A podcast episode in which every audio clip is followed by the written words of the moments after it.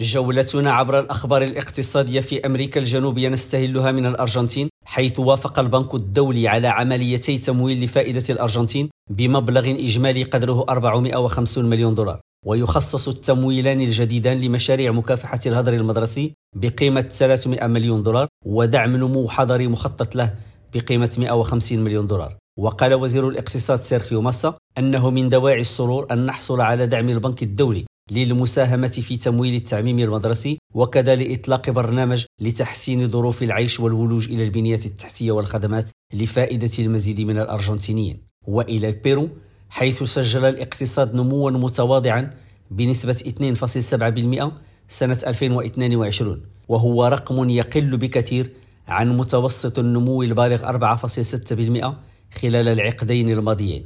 وقال معهد الاقتصاد البيروفي إن معدل النمو هذا أقل من المتوسط في أمريكا اللاتينية.